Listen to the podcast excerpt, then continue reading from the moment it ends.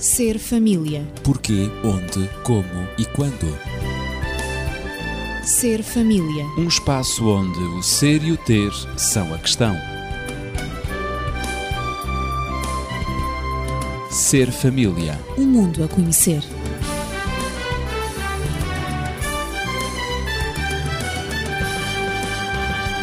Prosseguimos na tentativa de compreender as dificuldades à complementaridade do casal.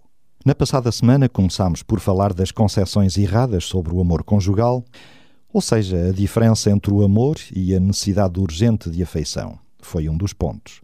Por vezes também a confusão entre desejo sexual e o amor, o amor sentimental, a imaturidade afetiva, o amor de compensação, de despeito, de refúgio. Sem dúvida que cada um, marido e mulher, vão para o casamento com várias aspirações e, sobretudo, com expectativas. Analisámos a terminar o programa as expectativas da mulher e recordámos que a mulher deseja que o marido se afirme, que lhe dê segurança, que seja autoconfiante e viril, que ele a compreenda e tenha conversas inteligentes que seja sensível, afetuoso, amoroso e que saiba, sobretudo, também dominar as suas emoções. Eu continuo acompanhado de Daniel Esteves, médico e terapeuta familiar, e Natividade Lopes, professora. Iremos eh, abordar agora as expectativas do homem, ou seja, do marido, em relação à mulher. Daniel. Portanto, penso que todos os homens gostariam de ter, isto seria talvez o retrato da mulher ideal, não é? Uhum. Uh, gostariam de ter uma esposa que fosse sensível, afectuosa, amorosa, portanto, alguém que preencheria completamente as suas necessidades emocionais. Mas uh, também uma esposa que seja uh, capaz de entender os problemas em que ele se encontra mergulhado ou com os quais contacta e que tenha conversas inteligentes. Portanto, não será, não será só emoções, também terá intelecto. Eh, que seja uma companheira agradável, de fácil convivência. Eh, poderíamos dizer também, ao ser uma companheira agradável, que mantenha, portanto, um visual atraente. E, por último, que saiba controlar-se, que não seja dada, portanto, a manifestações histéricas ou de descontrole, que são sempre fatores que amedrontam, que afugentam o homem. Portanto, este seria o retrato daquilo que poderíamos dizer uma esposa ideal. Natividade, a respeito de expectativas pessoais. Uh, já falámos das expectativas uh, acerca da, da, esposa, da mulher, falámos também das expectativas acerca do homem como marido, e, e seria bom também eh, falar nas, nas, expectativas pessoais, que são absolutamente naturais e muito particulares a cada um. Isto de uma maneira geral, vamos generalizar.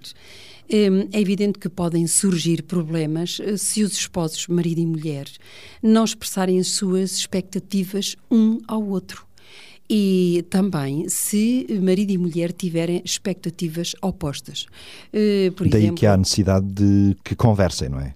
Há necessidade de, de conversar, de dialogar. Que expressem essas mesmas expectativas um ao outro. Exato. E eu diria que essa fase não se deveria verificar já no casamento, mas antes do casamento, para que, de tal modo que cada um que vai para o casamento possa saber o que o outro espera, o que o outro desejaria, os seus gostos, as suas preferências. Por exemplo, eh, pode acontecer que um goste de estar rodeado de amigos, mas o outro um, prefira a solidão. Uh, há casos em que um tem uma necessidade de conversar muito, muito grande, uh, de se movimentar, de mudar, de sair, uh, de se socializar, de, de, estar onde há muita gente, de, de variedade, por exemplo.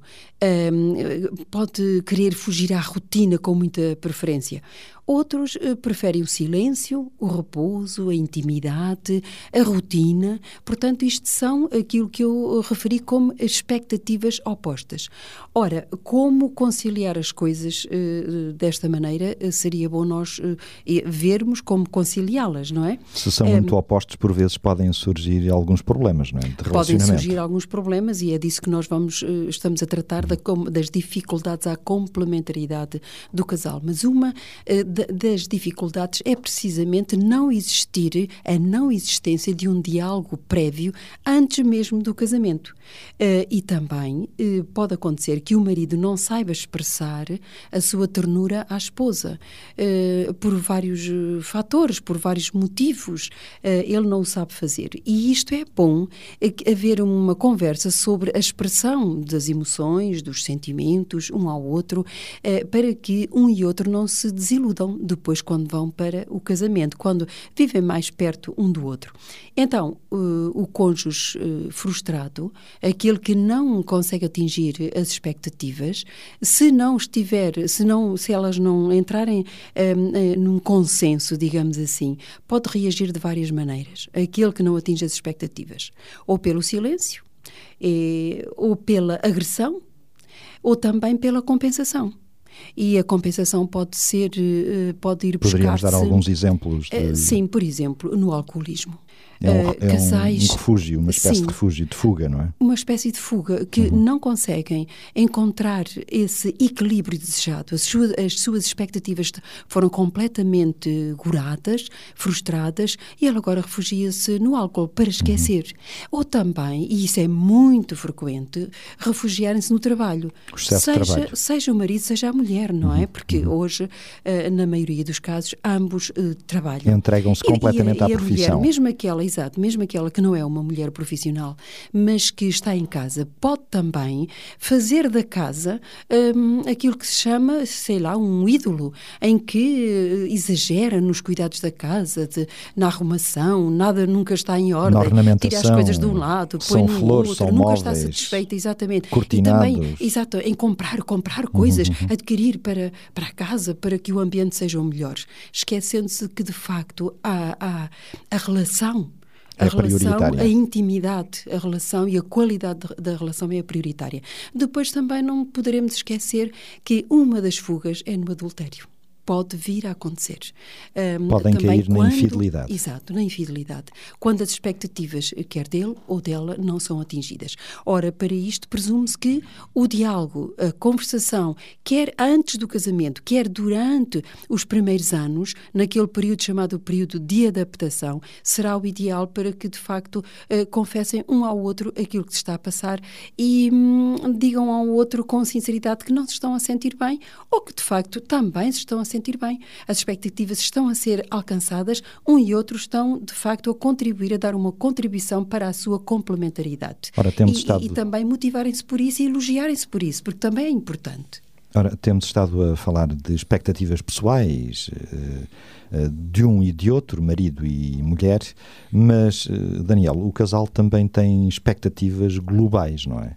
É verdade. E durante muitos anos, para tentar contrariar a noção egoísta, egocêntrica, de que o casamento servisse para dar satisfação às necessidades do próprio, eh, passou-se a ideia de um total desprendimento e total eh, amor ao próximo, digamos, no sentido de que o casamento servisse para dar satisfação às necessidades do outro. Mas isto também pode ser um exagero. É um exagero se não permitir que ambos cresçam, ambos amadureçam, ambos, portanto, construam qualquer coisa de positivo na conjugalidade em que estão envolvidos. Se só um o fizer, necessariamente que essa conjugalidade surge distorcida, surge limitada, surge, portanto, amputada das suas eh, capacidades. Eh, há um autor, eh, Dr. Lemer, que diz que a preocupação de satisfazer as expectativas do outro, apesar de indispensável, corre o risco de tornar-se exclusiva, de reduzir o casal a uma satisfação privilegiada de satisfação neurótica mútua. E depois continua: os esposos deveriam normalmente aspirar a um desenvolvimento mútuo, à sua conjugalidade e complementaridade como uma unidade viva, não estática. Portanto, a conjugalidade só se poderá desenvolver se ambos também estiverem no caminho do crescimento. Isto é, que se desenvolvam em simultâneo. Que se desenvolvam se complementem em simultâneo. em simultâneo. Exatamente. Esse é o objetivo. E se por razões da vida, ou seja por que razões for, se um deles está num caminho de desenvolvimento, e isso acontece muitas vezes, por exemplo, no campo intelectual, em que um estuda e o outro fica, digamos, como suporte de base para que aquele possa estudar, o outro tem necessidade também de crescer para impedir que amanhã se criem desníveis tão acentuados que venham bloquear por completo a capacidade de comunicação existente entre eles. Eu ia dizer que, invariavelmente, vamos cair na comunicação. Natividade, eh, por vezes, a comunicação nem sempre é o ideal conforme já foi dito e repetido aqui várias vezes, não é? Sim. É... Para que essa complementaridade do casal possa ser uma realidade, há necessidade de que ambos possam manter um nível ideal de comunicação. Sim, a comunicação eh, foi sempre e é sempre, eh, de facto, um dos fatores mais importantes na complementaridade do casal. O Daniel eh, mencionou o Dr. Lemaire, que fez alguns estudos nesta área, e há também um outro autor, que aliás acabou por ser o realizador do, do filme A Vida Conjugal, que é o André Cayat, que dizia, ele era advogado, e, e portanto, quando ele fez a realização dele, desse filme, ele dizia, ele contava um pouco a sua experiência e dizia que cada vez que ele precisava defender uma causa de divórcio, que um casal entrava de facto em, litígio um, matrimonial, invariavelmente André Cayat constatava que quer o homem, quer a mulher que se separavam, uh, segundo a versão dele e a experiência dele, uh, parecia que durante anos uh, essas duas pessoas, homem e mulher, tinham vivido vidas paralelas, mas a maior parte das vezes como verdadeiros estranhos. E, e então ele concluía que a causa principal, eh, ou, ou mesmo até a única, dos desentendimentos é a evolução divergente dos dois membros do casal depois do casamento. E isto eh, precisamente devido a uma comunicação inexistente ou uma comunicação quase nula. E é interessante nós vermos que nos tempos atuais é muito difícil conciliar, e nem todos os casais conseguem conciliar a vida profissional com a vida hum, familiar. Eh, muitas vezes dedicam-se, como acabámos já de ver eh, anteriormente, dedicam-se de tal maneira, quer ele, quer ela, às, às, responsabilidades profissionais, até para não perderem o emprego também, que muitas vezes a família sofre eh, precisamente, não, não, não se comunicam, porque no fundo cada um está em zonas diferentes, em áreas diferentes, vai para Acabam direções por não diferentes, ter tempo um para profissões o outro. diferentes na maior parte das vezes.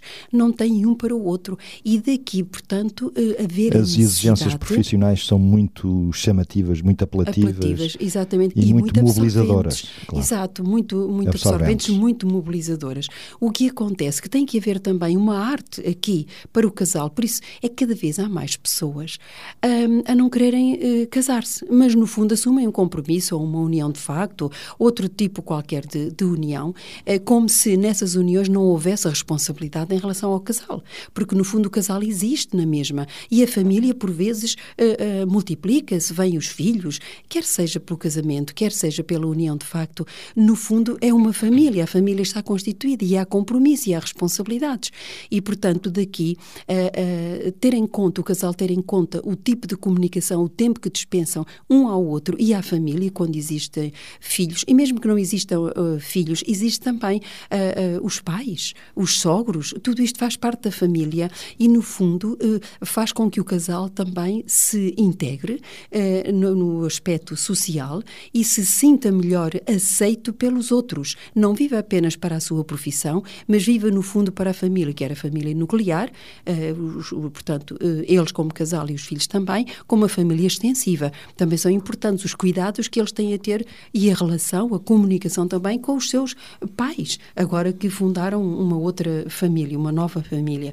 Isto isto tudo faz parte exatamente da socialização e do bem-estar, do, do, quer do homem, quer da mulher, eh, perder, portanto, não perder as suas origens, mas do bem-estar, quer emocional, quer social, quer individual, como pessoas, sentirem-se bem em todo o, o seu meio de relacionamento, em todas as suas interações. Não só a nível profissional, mas depois em todas as áreas da sua interação e da sua atuação com pessoas. Na realidade, Daniel, hoje em dia eh, assiste-se a uma situação uh, e a um desenvolvimento em que parece que os casais bifurcam passa esta expressão de exemplo, não é? Uh, uh, divergem, não é? continua o seu desenvolvimento pessoal em caminhos quase não paralelos, mas quase opostos. E, e que, esse é um grande perigo. E que objetivamente os vai afastando progressivamente um do um outro. Do outro. Claro. Ora, houve um autor, Muccielli, que escreveu um livro sobre, digamos, a arte da comunicação e a comunicação, portanto, eh, no casal. E ele apresenta vários pontos que talvez seja interessante referir. O primeiro ponto é que muitas vezes comunicam mal porque a comunicação entre eles, entre o casal, tem uma função ofensiva ou defensiva. A comunicação é utilizada como arma e como campo de batalha para a solução de outro tipo de situações, de outros conflitos que são evidentes. Desta forma, a comunicação acaba por não ter o, o objetivo de aproximação e de autorrevelação um ao outro, mas acaba por ter o objetivo de, eh, enfim, guerrearem um com o outro. Em segundo lugar, ele diz que a linguagem, os gestos, a mímica, o tom de voz, enfim, tudo aquilo que pode estar envolvido na forma de comunicar, nem sempre é concordante com o discurso. Quer dizer, o conteúdo é um, mas a forma é outra o que faz com que, por exemplo, eh, coisas eh, muito agressivas e que ferem possam ser ditas com um sorriso nos lábios, muitas vezes bastante cínico, é verdade, ou então coisas, portanto, triviais serem, dadas, serem ditas com uma importância, com uma, uma seriedade, uma é? solenidade tal uhum. que parece que são as coisas mais importantes do mundo. Depois tem um terceiro aspecto em que ele diz que as conversas eh, perderam interesse são rotineiras, cansativas, eh, não levam a parte nenhuma a não ser que levem à, à disputa e ao desencontro, eh, o que faz com que não sejam atrativas. E, portanto, o casal foge a essas conversas. Procura, portanto, ocupar-se com outras coisas, mas diminui cada vez mais o, o, grau de comunicação. Seria a forma de diminuírem o risco de confrontação. Vão perdendo o interesse de Vão conversar um com o outro. o interesse de conversarem. Depois, eh, enfim, há também aquela questão que se pode colocar quando o casal levanta problemas um ao outro. Acabam, portanto, por eh, utilizar a comunicação apenas como forma de, de algum modo, agredirem o outro, colocando-o sob tensão, colocando-o sob eh, riscos ou sob pressão muito elevada. Portanto, acabam por utilizar a comunicação apenas para construir problemas e nunca para construir, portanto, um momento de descontração. Eh, depois, um quinto aspecto, os esposos procuram convencer eh, um ao outro, procuram, portanto, esquivar-se quando se sentem que o outro está a pretender avançar numa determinada direção, procuram manipular o outro. Portanto, lá está a comunicação como armas que se utilizam em termos de confrontação. Depois, o sexto ponto, poderíamos dizer que eh, a, a comunicação vai permitir que eles se percebam de que não são aceitos tal qual são. Eles são aceitos se forem diferentes daquilo que são. Há condições. Há é? condições. Uh, o que faz com que realmente uh, isto seja extremamente frustrante. Porque eu só serei aceite se. E agora poderá vir um rol completo de condições. Uma lista. uma lista muito grande. E eu não sou aceito conforme sou. Portanto, esta condicionante na vida conjugal não leva nenhuma, de nenhuma forma ao desenvolvimento da conjugalidade, claro. necessariamente. E depois teríamos um seto, sétimo aspecto que diz que a comunicação resume-se a algumas palavras, eh, às vezes nem são ditas, são escritas, ou então utilizadas, portanto, ou passadas através de outros meios de comunicação e em que os filhos muitas vezes são exatamente o correio os filhos levam essa comunicação. Uhum. São Eles, os pombos portanto, correios. Não? é? São os pombos correios. Não se faz uma comunicação direta, olhos nos olhos, frente a frente, mas faz sempre uma comunicação por vias indiretas. Olha, diz ao teu pai que, olha, eh, era bom que tu dissesse à tua mãe que, e assim sucessivamente. Porque tanto o pai como a mãe não falam diretamente sobre esses assuntos, e então o filho que faça isso, o filho que diga. Transmite as mensagens. aspas, o filho que seja testa de ferro para resolver aquele problema com o qual os dois não sabem de maneira nenhuma lidar.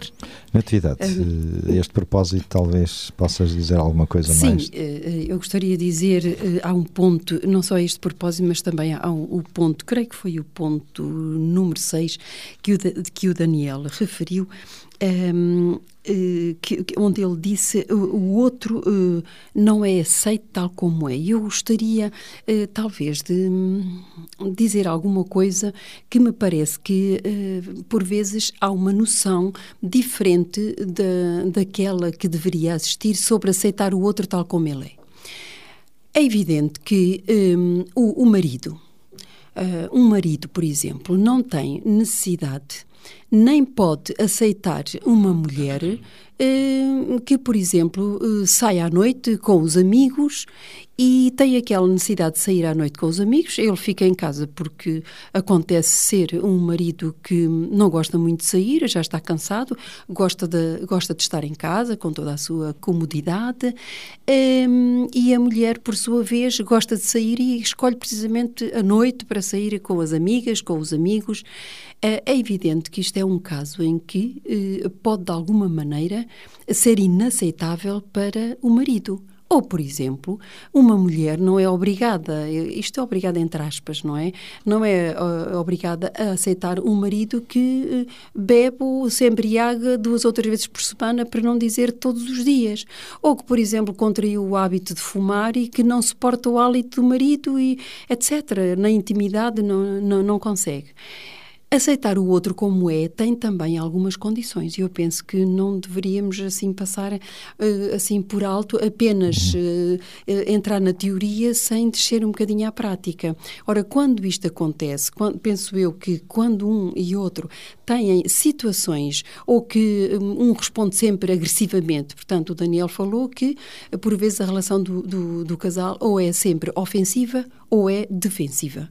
E de facto já é à partida este autor que, que ele referiu já expõe à partida uma, uma, uma, um defeito na comunicação, porque quando se comunica quer para ofender ou para se defender, essa não é já uma, uma comunicação de valor, nem é mesmo uma comunicação que nós possamos dizer que o é, que, que possamos chamar uma boa comunicação. É um Mas é entrave realmente à comunicação. é um entrave muito grande à comunicação.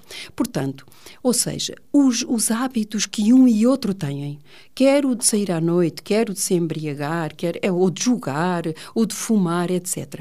E que eh, um e outro não estão de acordo, não gostam de ver o outro um, sempre na continuidade desses hábitos, de alguma maneira não se sentem bem em lidar com essas situações. Portanto, devem procurar eh, ajudar-se um ao outro, aceitar-se é precisamente não entrar em, em, em autodefesa, não entrar em crítica, não entrar em violência, em não se agredirem um ao outro porque o outro não consegue deixar de fumar, ou porque não consegue deixar de abusar do álcool, ou porque não consegue deixar de relacionar-se com determinadas pessoas, etc. Mas sim, vamos resolver este problema. Pode ser o problema dela, pode ser o problema dele. E a complementaridade está aqui precisamente. Não em desculpar-se, como aliás este autor apresenta uh, muito bem, não simular a, situação, fingindo que nada está a acontecer, uh, como por exemplo é um caso típico, a mulher diz, por exemplo, quando, quando o marido pede alguma coisa e, e a mulher nega, desculpando-se, sei lá, com uma dor de cabeça, com, com qualquer coisa que lhe venha à cabeça, enquanto que o marido vê que isso é uma desculpa precisamente porque ela não quer. Quer hum, apenas esquivar-se. Quer apenas esquivar-se, exato. Ora, este É um tipo, pretexto. este tipo de, de, de comunicação, de facto, não, nunca Não pode, pode- contribuir para uma complementaridade do Uma casal. felicidade no casal. Seja ele que casal for, tenha a idade que tiver, não pode contribuir para a sua felicidade, mas cada vez mais contribui para o afastamento de ambos. Daniel, de facto, este estilo de comunicação só pode dar eh, casais infelizes cuja complementaridade e conjugalidade nunca serão atingidos em pleno. Sem dúvida, a imaturidade da sua conjugalidade não constrói a felicidade. Eles acabam por viver frustrados e uma das razões que poderíamos dizer está muito na base desse processo é o desconhecimento que têm de si mesmos. Lembramos-nos daquela frase célebre, tantas vezes repetida, quando éramos jovens, não é? Conhece-te a ti mesmo, não é? Que o Sócrates terá tido a felicidade de um dia dizer. E realmente muitas pessoas não se conhecem. Não procuram saber quem é que são, como é que são. E então têm os seus ideais em relação ao outro e apenas e tão só acabam por se fixar naquilo que são os desvios desse ideal que o outro tem, os defeitos que o outro possa ter, e hipervalorizam isso sem nunca se perguntarem: e eu? Será que eu sou a pessoa perfeita? Eh, enfim, é um erro, não é? Quando nós o fazemos. Por isso é que alguém teria dito que os maus casamentos ou os bons casamentos não dependem de encontrarmos a pessoa ideal, dependem é de sermos a pessoa ideal. Que é diferente, não é? Em vez de estarmos à procura de encontrar aquele elemento cheio de qualidades, com todas as qualidades e nenhum defeito, que pensaríamos seria a pessoa que construiria a nossa felicidade, mesmo essa pessoa não constrói a nossa felicidade se não formos suficientemente maduros, equilibrados, para receber a dádiva da felicidade. Isso faz lembrar-me um pensamento cujo autor eh, agora não me ocorre, mas que diz mais ou menos o seguinte: eh, é necessário mudar o mundo e todos sentem necessidade que o mundo seja mudado, mas poucos são aqueles que pensam em mudar-se a si mesmos.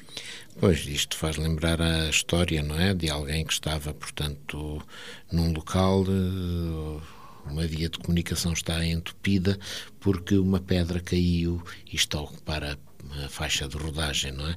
E está toda a gente parada, toda a gente dizendo, pois, aquela pedra caiu e agora não se pode passar, isso tudo, até que alguém diz, bom, mas é simples, vamos empurrar a pedra. Se todos ajudarmos, vamos empurrar a pedra, não é? unirmos, nos juntarmos, E alguém também terá dito com uma certa razão: não, nós queríamos era que a pedra saísse sem termos esse trabalho. E muitas vezes na família é isso que estamos à espera. É que as pedras que caem no nosso caminho se afastem para nós podermos passar, mas sem termos o trabalho de nos esforçarmos para ultrapassar a dificuldade. nós não queremos utilizar nenhum dedo para afastar a Não, pedra. queremos, não, não queremos utilizar, porque temos todos muito medo da mudança. A mudança é algo que nos afeta de uma forma significativa e os conselheiros sabem isso muito bem. Quando se propõem mudanças, e temos que as propor muito frequentemente àqueles que nos visitam, é aí que nós esbarramos com as maiores resistências. É, sem dúvida que. Vocês falaram os dois sobre eh, pensamentos eh, sobre a mesma, É. o mesmo assunto. Eu gostaria também de também Expressar não, um não, pensamento. Não conheço o autor, Então, mas é para um nós pensamento. concluirmos. Exato, é um pensamento que, que que eu guardo. É que a felicidade no casamento não consiste em ver o outro mudado ou em eu mudar o outro, mas consiste em eu mudar-me a mim mesmo. Essa é uma das funções do casamento, é precisamente levar-nos à mudança, àquilo que de facto não agrada às outras pessoas, não agrada ao meu cônjuge, levar-me a mudar. E quantas coisas nós temos que mudar que necessitamos. O outro é como que um espelho no qual nós nos, revemos. Ou seja, a, a maneira como o meu cônjuge reage à minha interação, às minhas palavras, à, à própria fisionomia, ao meu olhar, ao meu toque, a maneira como ele reage, mostra-me a maneira como eu estou a ser para ele. Se estou de facto a ser agradável, uma pessoa agradável, ou se de facto estou a ser uma pessoa insuportável. E é- ele é o meu espelho. E é nesse espelho que eu tenho que me rever para mudar, para de facto o tornar feliz. Eu tenho que ver em como é que eu estou a, a agir uh, na presença dele e em relação às situações que se cruzam entre nós. Se eu estou a ser uma pessoa agradável ou uma pessoa insuportável e desagradável. E ele dir-me-á no seu semblante, nas suas respostas, ou seja, no feedback que eu esperava, nas, nas expectativas que eu tenho em relação a ele, ele dir-me-á uh, uh, quem eu sou em relação a ele. E é isso que eu tenho que mudar. É precisamente a pessoa que eu sou e a maneira como eu tenho, por vezes, de expressar, uh, de me expressar em relação ao meu cônjuge, em relação à pessoa que eu amo. Isso é extremamente interessante e levar-nos-ia para mais, pelo menos meia hora de conversa, mas entretanto esta nossa meia hora está esgotada. É curioso que nós, seres humanos, a nível individual, estamos sempre em mutação, sempre em mudança e temos necessidade, por isso, de aferir essa mudança com o nosso companheiro, a nossa companheira, para uma conjugalidade ideal e também uma complementaridade perfeitas, para que se possa atingir aquela dita felicidade que todos desejam e almejam. Assim, nós prosseguiremos na próxima semana com este tema, porque ele ainda não está esgotado, porque muitas vezes nós duvidamos de nós próprios ou criamos ilusões sobre as nossas possibilidades, ou por vezes até nos subestimamos, e é disso que continuaremos a falar na próxima semana.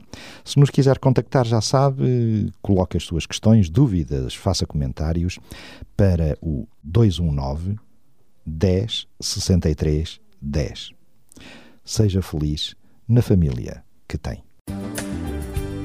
Ser família. Porquê, onde, como e quando. Ser família. Um espaço onde o ser e o ter são a questão. Ser família. Um mundo a conhecer.